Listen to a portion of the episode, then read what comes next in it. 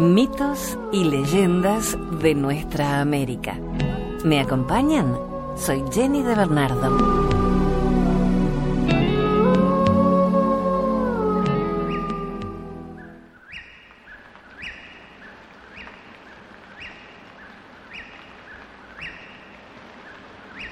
Esta es la historia de un indio que llega mal herido a las orillas de un lago y la diosa de las aguas se enamora de él.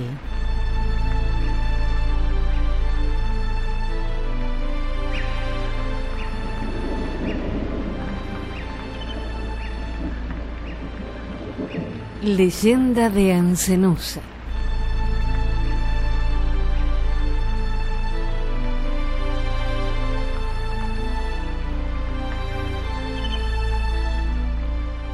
Esta es la historia de una diosa que se enamoró de un joven. Es la leyenda de Ancenusa, extraída de un trabajo de Marcelo Montes Pacheco.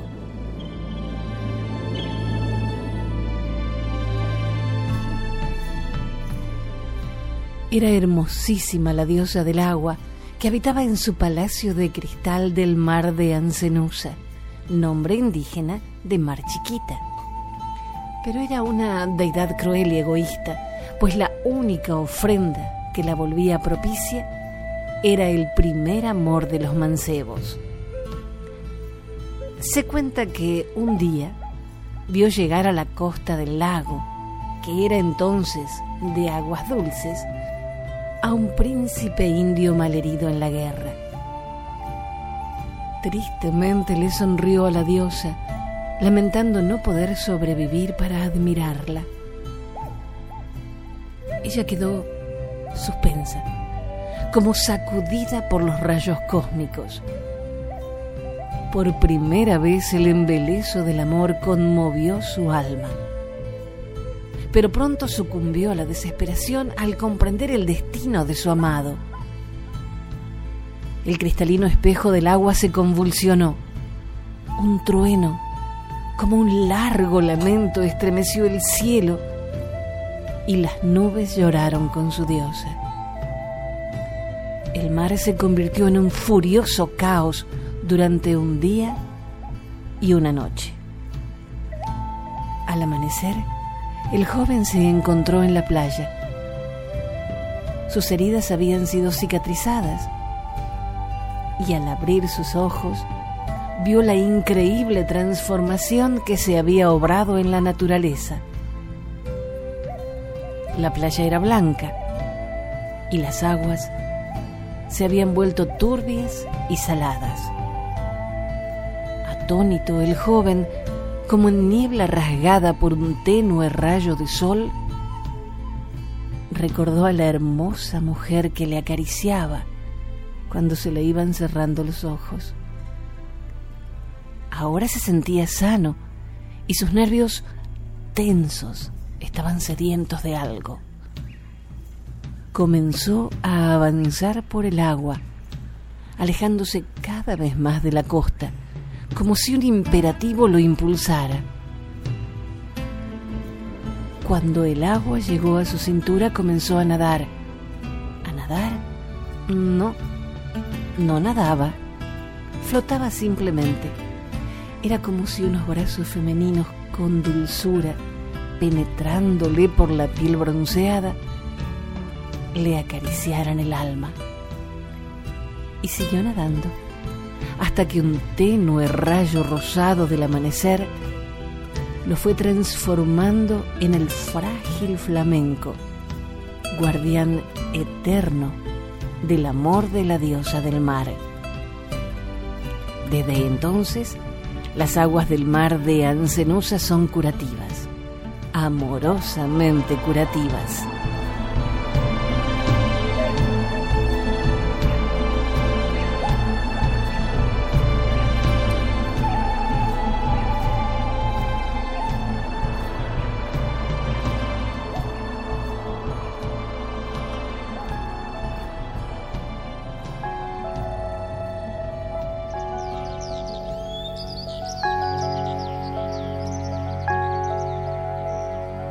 Esta es una leyenda toba que nos habla del origen de las estaciones.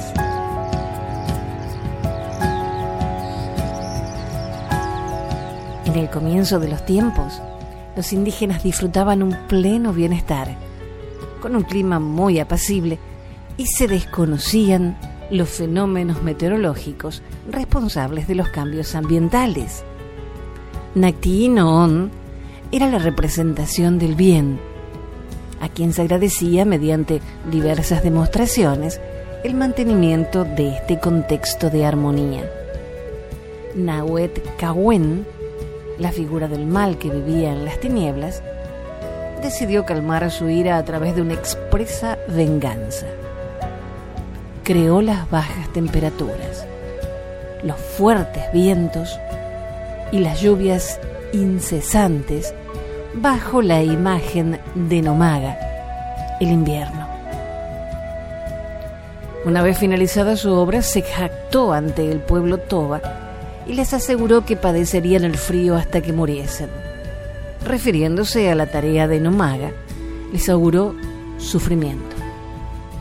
Además les prometió que el sol dejaría de brillar en su tierra y el cielo se cubriría por nubes perpetuas. Por esto mismo, la naturaleza perdería energía e iniciaría una lenta agonía, producto del helado y perjudicial invierno. Los tobas comenzaron a llamar a Nakti Noon entre gritos desesperados para que los abrigara con su calidez y detuviera la acción del mal. Los cuatro representantes predilectos más escuchados fueron el palo borracho, la planta del patito, el picaflor y la pequeña viuda. A ellos encomendaron la tarea de suplicarle al bien que esparciera calor sobre la tierra. Ya informado de esto, el bien los transformó en la flor del algodón, Walok. Concentró allí cada uno de los destacados atributos de los representantes. Bajo el cielo al fin despejado, la flor Walok llegó a la tierra y se abrió lentamente. Los tambores comenzaron a resonar y las semillas iniciaron su viaje llevadas por el viento. El ciclo de la naturaleza retornó su vigor nuevos algodonales nacieron, nuevas semillas se esparcieron, infinitamente se repitió hasta cubrir completamente de blanco la tierra toba. La suave hebra del algodón se transformó en túnicas blancuzcas, tejidas en el telar del Irundai. Los tobas las colorearon y con ellas cubrieron sus cuerpos campos inundaron el aire para agradecer la protección de Nakti Noon. Derrotado y enfurecido, Nahuet Kawen se abalanzó como una nueva adversidad y se convirtió en la lagarta rosada, plaga maldita del algodón.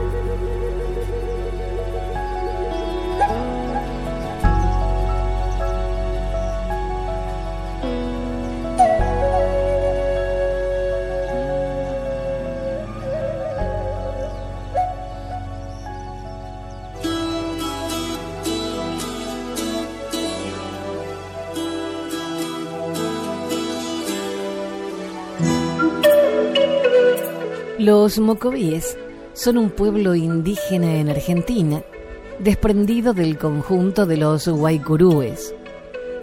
Su lengua forma parte de la familia lingüística mataco-guaycurú y perdura en alguna de las zonas que habitan en las provincias de Formosa, Santa Fe y El Chaco. De ellos es esta leyenda, El árbol de sal, en la versión de Laura Roldán. Cuenta la leyenda que cuando Kota-A, el dios del pueblo Mocoví, creó el mundo, quiso regalarle a los hombres una planta que sirviera de alimento. Miró y observó bien la tierra. después de mucho pensar, creó el Yobek Mapik, árbol de sal, una especie de helecho gigante que parece una palmera. Lo esparció por las tierras donde vivían los mocobíes y así se aseguró que no les faltara alimento. Neepek, el diablo, como siempre, estaba espiando a ver qué hacía Cotaá. Cuando vio el hermoso regalo que le había hecho a los hombres, sintió mucha envidia. Entonces se propuso destruir la planta para que no tuvieran con qué alimentarse. Pensó y pensó hasta que se le ocurrió una maldad. Se elevó por los aires y fue volando hasta unas inmensas salinas. Llenó un cántaro enorme con agua salada para arrojarlo sobre las matas y así quemarlas con el salitre. Cotaá conocía muy bien las maldades de Neepec. Descubrió el plan y lo esperó escondido entre las plantas. Cuando lo vio volcar el agua sobre la selva, acarició la tierra, hundió en ella sus dedos suavemente y entonces las raíces absorbieron el agua. La sal se mezcló con la savia y las hojas tomaron su sabor. Las plantas no se murieron. Estaban preocupados porque pensaron que habían perdido su alimento pero Cotaá le mostró que la planta no había perdido su utilidad. Como la savia ahora era salada, podían condimentar las carnes de los animales salvajes que cazaran y otros alimentos. Y dicen que Neepec se fue por ahí a pensar otra maldad para vengarse.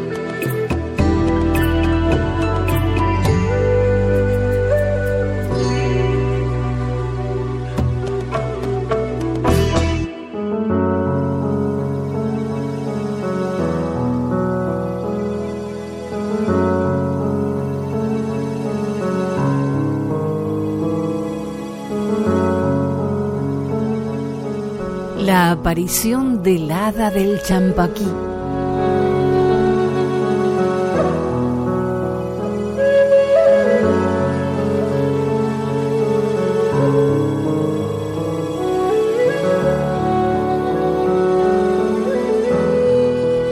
El halo de misterio que ha rodeado al pueblo comechingón y a todo su entorno geográfico llega hasta nuestros días.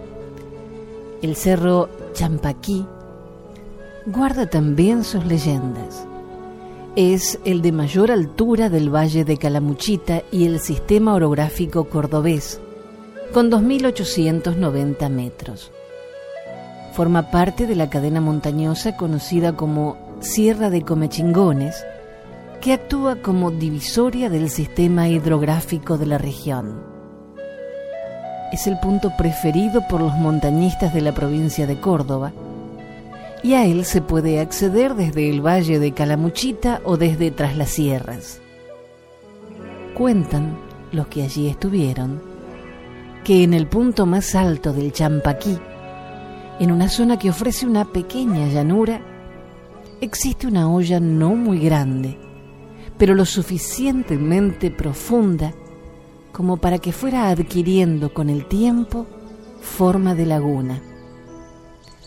Todo se originó por el proceso natural de la corrosión a través de siglos, ya que numerosos arroyos volcaron sus aguas, contribuyendo a su transformación.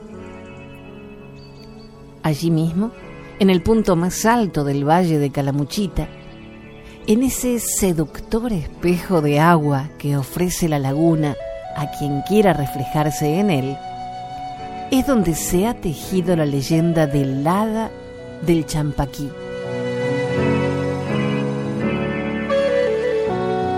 Durante el atardecer, sucede lo que los lugareños consideran un genuino milagro.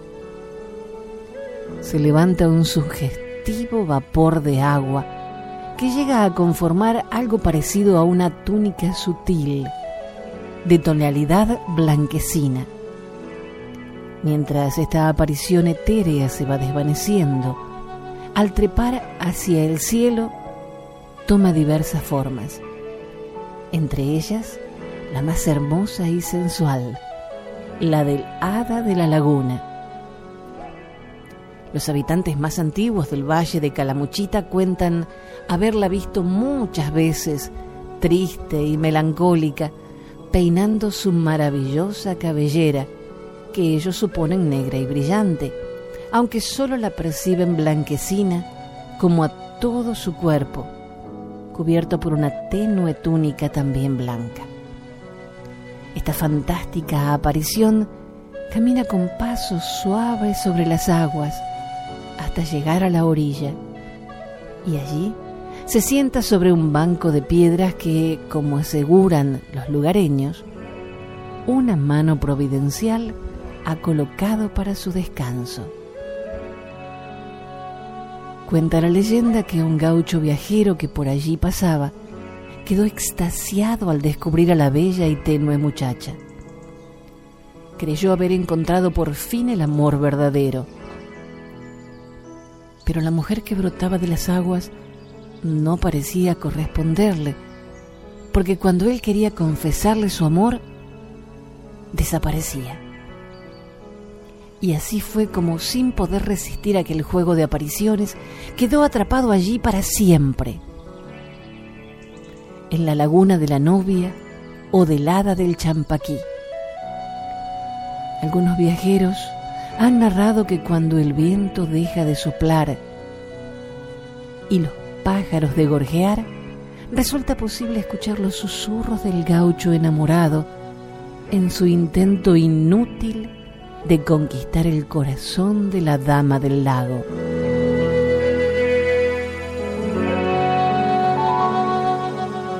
Extraída de Leyendas Indígenas de la Argentina de Lautaro Parodi.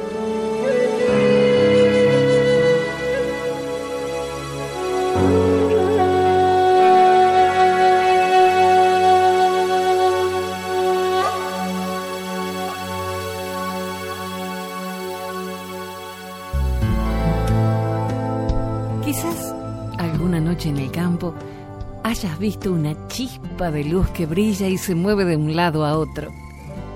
Esa luz la produce el cocay, que es el nombre que le dan los mayas a la luciérnaga. Ellos saben cómo fue que este insecto creó su luz. Esta es la historia que cuentan. Había una vez un señor muy querido por todos los habitantes del Mayab, porque era el único que podía curar todas las enfermedades. Cuando los enfermos iban a rogarle que los aliviara, él sacaba una piedra verde de su bolsillo. Después la tomaba entre sus manos y susurraba algunas palabras. Eso era suficiente para sanar cualquier mal. Pero una mañana, el señor salió a pasear a la selva. Allí quiso acostarse un rato y se entretuvo horas completas al escuchar el canto de los pájaros. De pronto, unas nubes negras se apoderaron del cielo y empezó a caer un gran aguacero.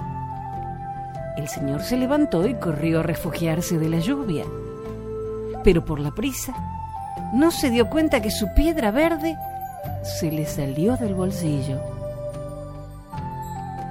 Al llegar a su casa, lo esperaba una mujer para pedirle que sanara a su hijo. Entonces, el señor buscó su piedra y vio que no estaba. Muy preocupado, quiso salir a buscarla, pero creyó que se tardaría demasiado en hallarla así que mandó reunir a varios animales. Pronto llegaron el venado, la liebre, el sopilote y el cocay. Muy serio el Señor les dijo, necesito su ayuda. Perdí mi piedra verde en la selva y sin ella no puedo curar. Ustedes conocen mejor que nadie los caminos, las cavernas y los rincones de la selva busquen ahí mi piedra. Quien la encuentre será bien premiado. Al oír estas últimas palabras, los animales corrieron en busca de la piedra verde, mientras el cocay, que era un insecto muy empeñado, volaba despacio y se preguntaba una y otra vez, ¿dónde estará la piedra? Tengo que encontrarla. Solo así el Señor podrá curar de nuevo. Y aunque el cocay fue desde el inicio quien más se ocupó de la búsqueda, el venado encontró primero la piedra. Al verla tan bonita no quiso compartirla con nadie y se la tragó. Aquí nadie la descubrirá, se dijo. A partir de hoy yo haré las curaciones y los enfermos tendrán que pagarme por ellas. Pero en cuanto pensó esas palabras, el venado se sintió enfermo. Le dio un dolor de panza tan fuerte que tuvo que devolver la piedra. Luego huyó asustado. Entre tanto, el cocay daba vueltas por toda la selva. Se metía en los huecos más pequeños, revisaba todos los rincones y las hojas de las plantas, no hablaba con nadie, solo pensaba en qué lugar estaría la piedra verde.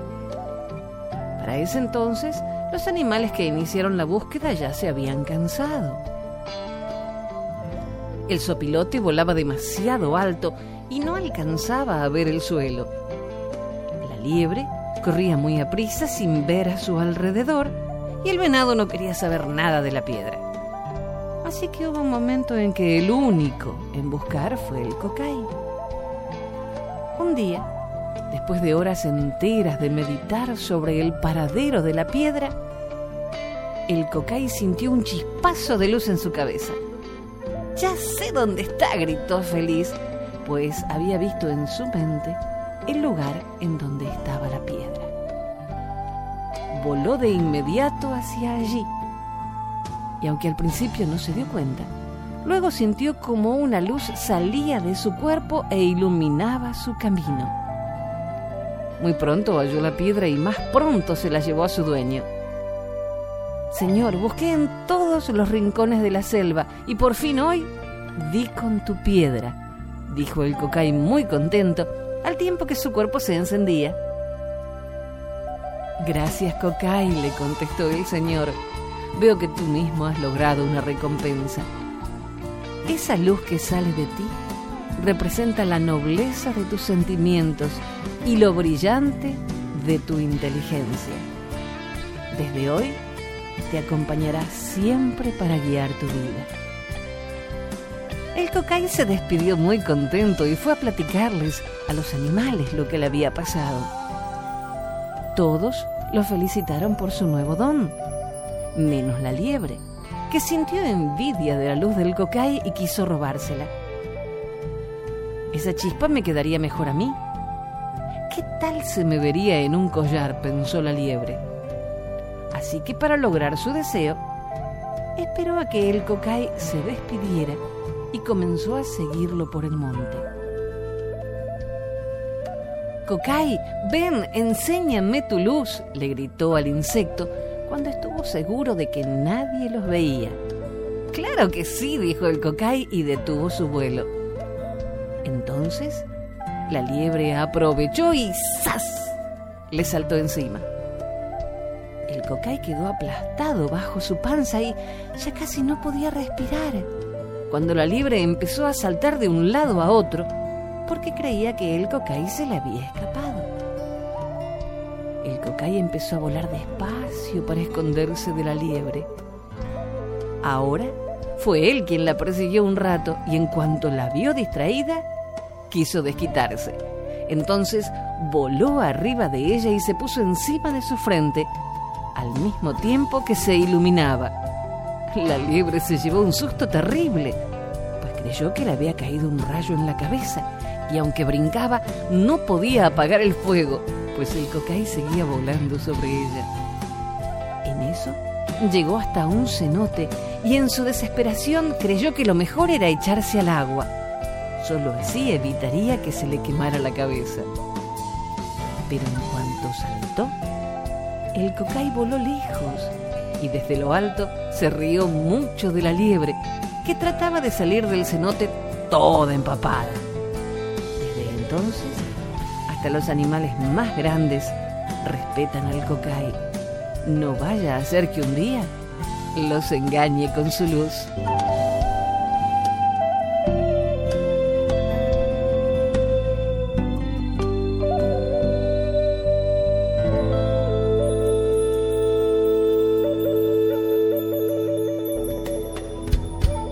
Y seguimos compartiendo historias de nuestra maravillosa América. Vamos ahora a Bolivia. De allí es esta leyenda guaraní del dios Ñanderú y la creación de la tierra.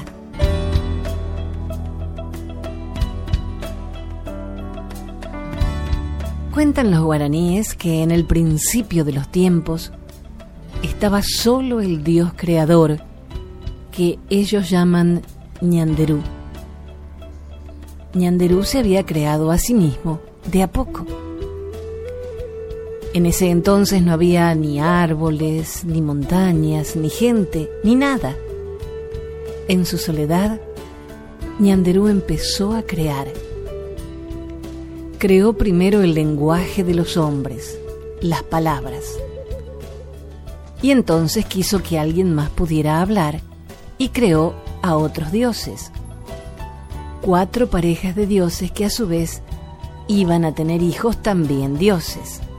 Después, Ñanderú hizo que la punta del bastón que siempre llevaba en la mano empezara a engordar más y más y más.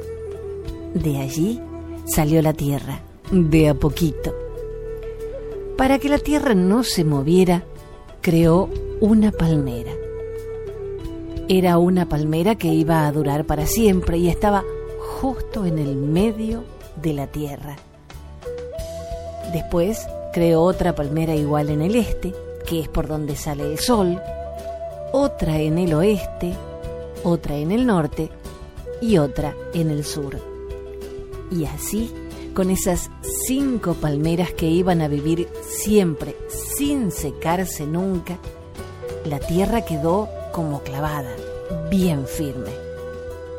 Al cielo lo dejó apoyado sobre cuatro columnas, cuatro postes de madera iguales a su bastón.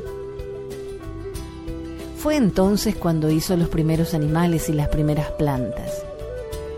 Uno de los primeros que voló por ahí fue el colibrí.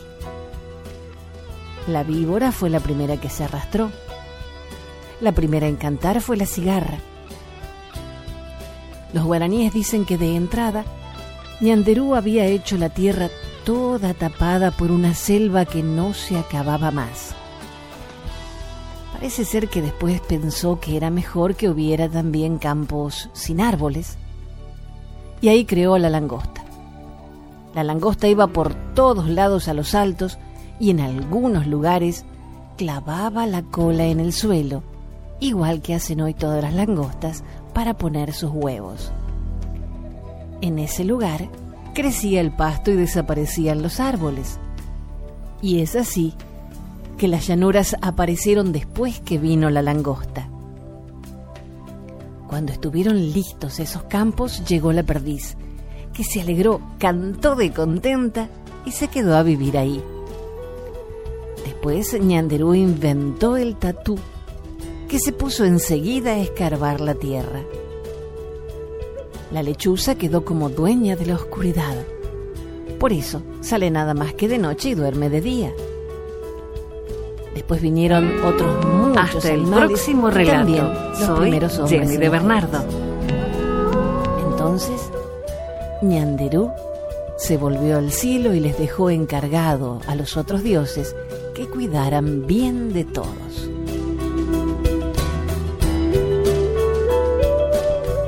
Pasó el tiempo y algunas personas se habían vuelto muy buenas, pero otras se habían vuelto muy malas. No todo andaba bien, así que los dioses decidieron que era mejor hacer arreglos. Pero para no dejar las cosas a medias, mandaron un diluvio. toda la tierra se inundó. La gente buena pudo subir al cielo con ñanderú, pero los que eran malos se transformaron en animales, ranas, peces y otros bichos. Después, Ñanderú le pidió a otro de los dioses, que se llamaba Jacaira, que se encargara de hacer de nuevo la tierra. Jacaira, a su vez, le dio trabajo a su hijo, Papa Mirí. Papa Mirí trabajó mucho, hizo nuevas plantas, nuevos animales, fue amasando la tierra nueva y llenándola de árboles y pasto. Hizo ríos y arroyos, pero parece que antes de que terminara lo llamó su madre porque lo quería ver. Y Papa Mirí dejó las cosas como estaban. Y dicen los guaraníes que por eso hay montañas que no son sino montones de tierra y piedra que le sobraron al dios y que a la gente no le sirven de nada.